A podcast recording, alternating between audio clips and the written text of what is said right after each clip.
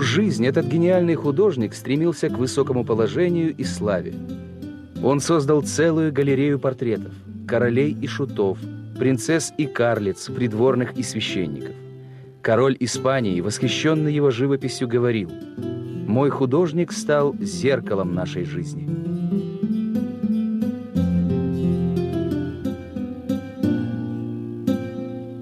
Диего Веласкес родился в 1599 году в Севилье, в семье Идальго Хуана Родригеса де Сильвы.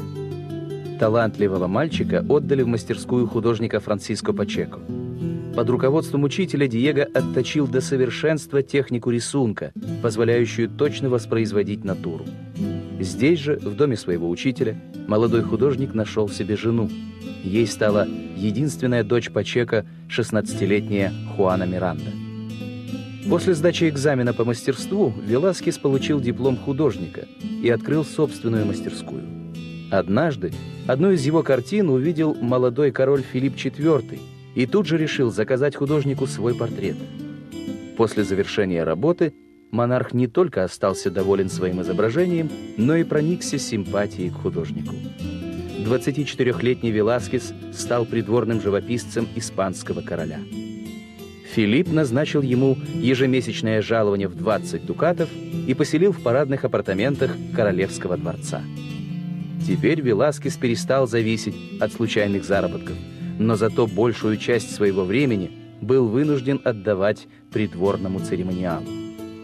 К тому же тематика его картин ограничивалась портретами королевской семьи и придворных. Филипп IV покровительствовал художнику на протяжении всей его жизни – Несмотря на то, что при дворе было еще шесть живописцев, только Веласкес имел право писать портреты короля. Вскоре популярность художника возросла настолько, что при дворе считалось неприличным не иметь портрета кисти Веласкеса. Но в то же время в Испании XVII века знать даже к самым знаменитым художникам относилась с оттенком пренебрежения, ведь те зарабатывали на жизнь собственным трудом. Веласкеса задевало подобное отношение, и он всю жизнь стремился повысить свое положение при дворе. В 30 лет Веласкес совершил первое путешествие в Италию. Он посетил Венецию, Рим, Неаполь, где копировал картины Тинторетто, фрески Микеланджело, изучал античную скульптуру. Итальянский двор не сомневался в том, что испанский король в лице Веласкеса посылает к ним шпиона – и все же, несмотря на подозрения, художника тепло принимают в Риме и даже приглашают остановиться в Ватикане, где он пользуется почтением. После возвращения Веласкес много работал.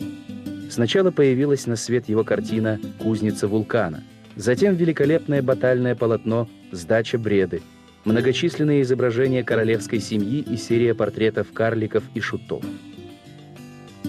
Вскоре Веласкес получил очередные повышения. Должность смотрителя двора и покоев, затем звание распорядителя королевского гардероба и камердинера короля. В 45 лет художнику поручили обновить интерьер Мадридского дворца. Он уговорил Филиппа IV разрешить ему поездку в Италию, чтобы купить для королевских покоев живописные полотна и античные статуи. В Италии Веласкеса встретили с радостью, а художественная академия Святого Луки приняла его в свои ряды. В Ватикане художник написал один из своих шедевров – портрет Папы Римского Иннокентия X. Папа был так восхищен необыкновенным талантом Веласкеса, что даже просил испанского короля удовлетворить просьбу художника о звании кавалера воинского ордена. Веласкес, воодушевленный успехом, не спешил покидать гостеприимную Италию, несмотря на призывы Филиппа IV вернуться в Мадрид. Король, боясь потерять любимого живописца, возвел его в высшую должность – гофмаршала дворца, и лишь тогда художник покинул Рим.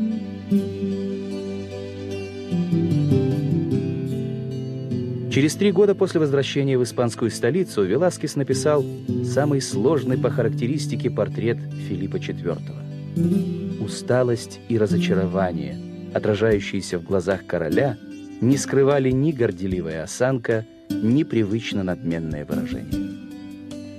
В последние десятилетия жизни художник пишет многочисленные портреты инфанты Маргариты.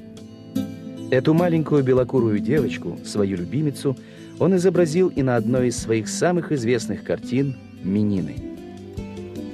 Согласия Филиппа художник представил королевскую семью в неофициальной обстановке.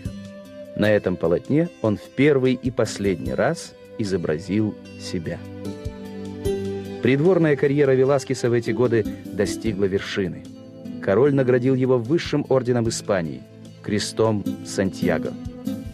Впервые в истории страны художник стал кавалером одного из старейших рыцарских орденов.